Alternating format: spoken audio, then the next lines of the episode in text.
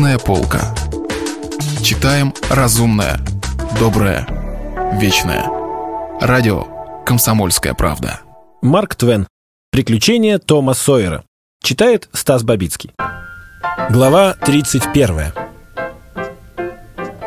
В воскресенье утром, как только забрежила заря, Гек в потемках вскарабкался на гору и тихонько постучался в дверь старика Валийца.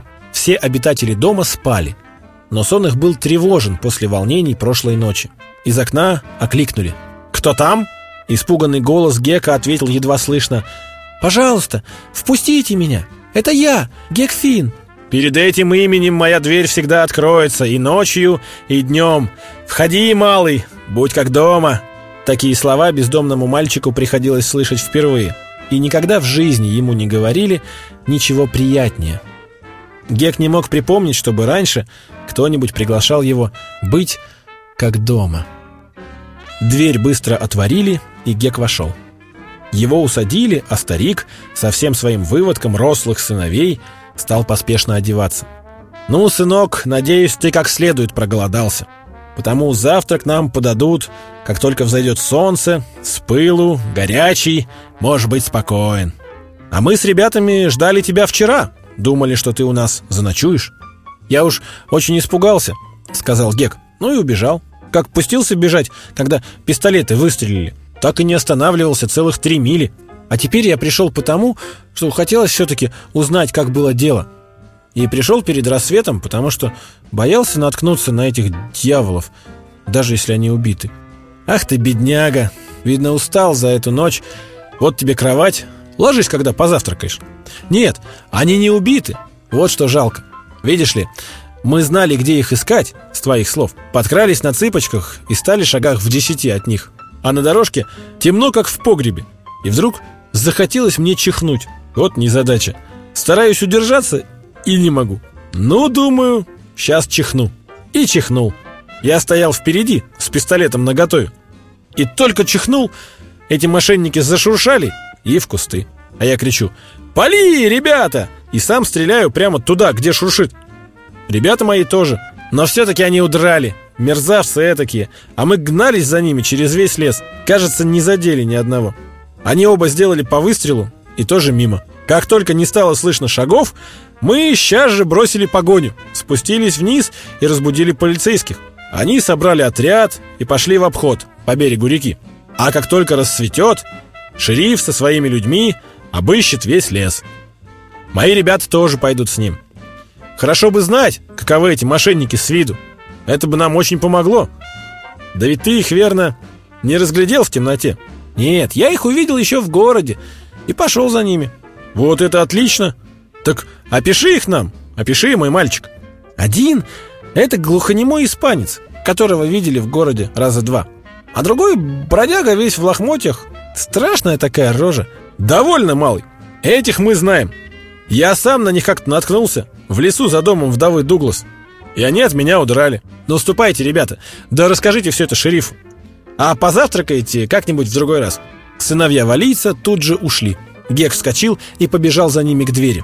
«Ох, ради бога, не говорите никому, что это я! Я их выдал! Пожалуйста!» «Ну ладно, Гек, если ты так хочешь, но ведь это делает тебе честь!» «Ох, нет, нет, ради бога, не надо!»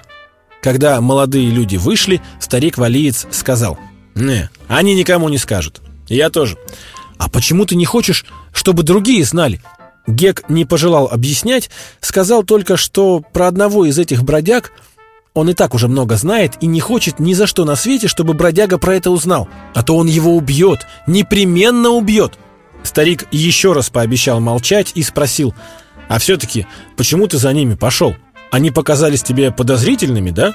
Гех помолчал, стараясь придумать самый уклончивый ответ, потом начал. «Да как вам сказать? Я ведь и сам тоже вроде бродяги. Так, по крайней мере, все считают, и я не обижаюсь. Иной раз бывает, что из-за этого по ночам не сплю, все думаю. Как бы мне начать жить по-другому? Вот и прошлой ночью так было. Мне что-то не спалось, и я пошел бродить по улицам в полночь. И все думал, додумал, а когда дошел до старого кирпичного склада, ну, рядом с трактиром общества трезвости, то постоял, прислонившись к стенке, чтобы подумать все как следует. А тут как раз идут эти двое. совсем близко, и несут что-то под мышкой. Ну, наверное, думаю, краденое. А один из них курил, а другой попросил огоньку. Ну, они остановились прямо передо мной. Сигары осветили их лица, и тогда я сразу узнал, что высокий — это глухонемой испанец с пластырем на глазу и седыми бакенбардами, а другой — тот самый оборванец в лохмотьях. Что же ты и лохмотья рассмотрел при свете сигары? Гек сбился на минуту, потом продолжил. «Уж не знаю, право, но как-то все-таки рассмотрел.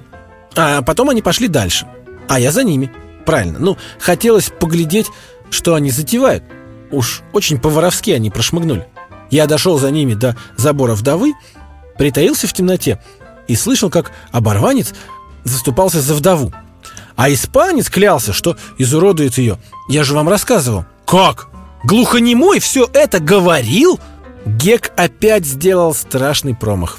Уж как он старался, чтобы старик не угадал, кто такой этот испанец, и все-таки язык подвел его, несмотря на все старания. Он попробовал извернуться, но старик не спускал с него глаз, и Гек завирался все хуже и хуже. Наконец старик сказал, «Ты меня не бойся, малый. Я тебе ничего плохого не сделаю. Наоборот, заступлюсь за тебя, да, заступлюсь. Этот испанец вовсе не глухонемой. Ты же сам проговорился нечаянно, теперь уж этого не исправить. Ты что-то знаешь про этого испанца и хочешь это скрыть. Напрасно ты мне не доверяешь. Скажи, в чем дело, и я тебя не выдам». Гек с минуту смотрел в честные глаза старика, потом нагнулся к нему и прошептал на ухо. «Никакой это не испанец. Это индеец Джо». Валиец так и подскочил на стуле. Помолчав с минуту, он сказал, «Ну, теперь все ясно. Когда ты рассказывал про вырванные ноздри, я уж решил, что это ты прибавил для красного словца, потому что белые так не мстят. Ну, а индеец — это совсем другое дело». За завтраком, продолжая разговор, старик рассказал, между прочим, что перед тем, как улечься в постель, он взял фонарь и вместе с сыновьями пошел осматривать изгородь. Нет ли на ней крови, ну или где-нибудь на земле поблизости. Крови они не нашли. Зато подобрали большой узел с... С чем? Если бы слова были молнией, то и тогда они не могли бы сорваться быстрее с побелевших уст Гека. Он широко раскрыл глаза и почти не дышал в ожидании ответа. Валиец изумился и тоже уставился на него.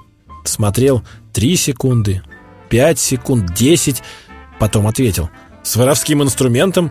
Да что с тобой такое?» Гек откинулся на спинку стула, едва дыша, но чувствуя глубокую невыразимую радость. Валиец посмотрел на него внимательно и с любопытством, потом сказал «Да, с воровским инструментом. Тебе, кажется, от этого легче стало. Чего ты так встревожился? Что, по-твоему, мы должны были найти?» Гек был прижат к стенке.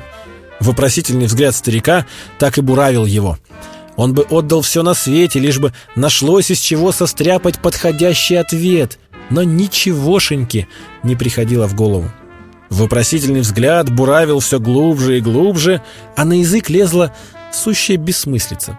Обдумывать было некогда, и он сказал наобум едва слышно. «Может, учебники для воскресной школы?» Бедный Гек расстроился и не мог даже улыбнуться.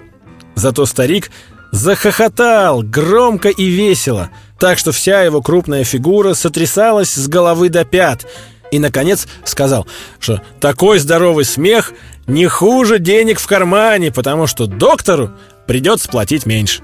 Потом прибавил, «Ах ты, бедняга!» Сразу побледнел, осунулся. Видать, что нездоров. Нечего и удивляться, что мозги у тебя на бикрень. Ну да, авось обойдется. Отдохнешь, выспишься и все. Я думаю, все как рукой снимет. Геку было досадно, что он вел себя как дурак и выказал такое подозрительное волнение, потому что еще у изгороди, подслушав разговор, он перестал надеяться, что в узле был клад. Но все-таки он только так подумал, а наверняка не знал. Вот почему упоминание о захваченном узле так взволновало его. Но в общем он был даже рад этому пустяковому случаю. Теперь, когда он узнал, наверное, что узел не тот, ему стало легче, и душа его совершенно успокоилась. Как будто все сошлось как нельзя лучше. Клад, должно быть, все еще лежит в номере втором. Бродяг нынче же схватят и засадят в тюрьму, а они с Томом в этот же вечер пойдут и возьмут золото, без всяких препятствий и хлопот, ничего не опасаясь. Продолжение следует.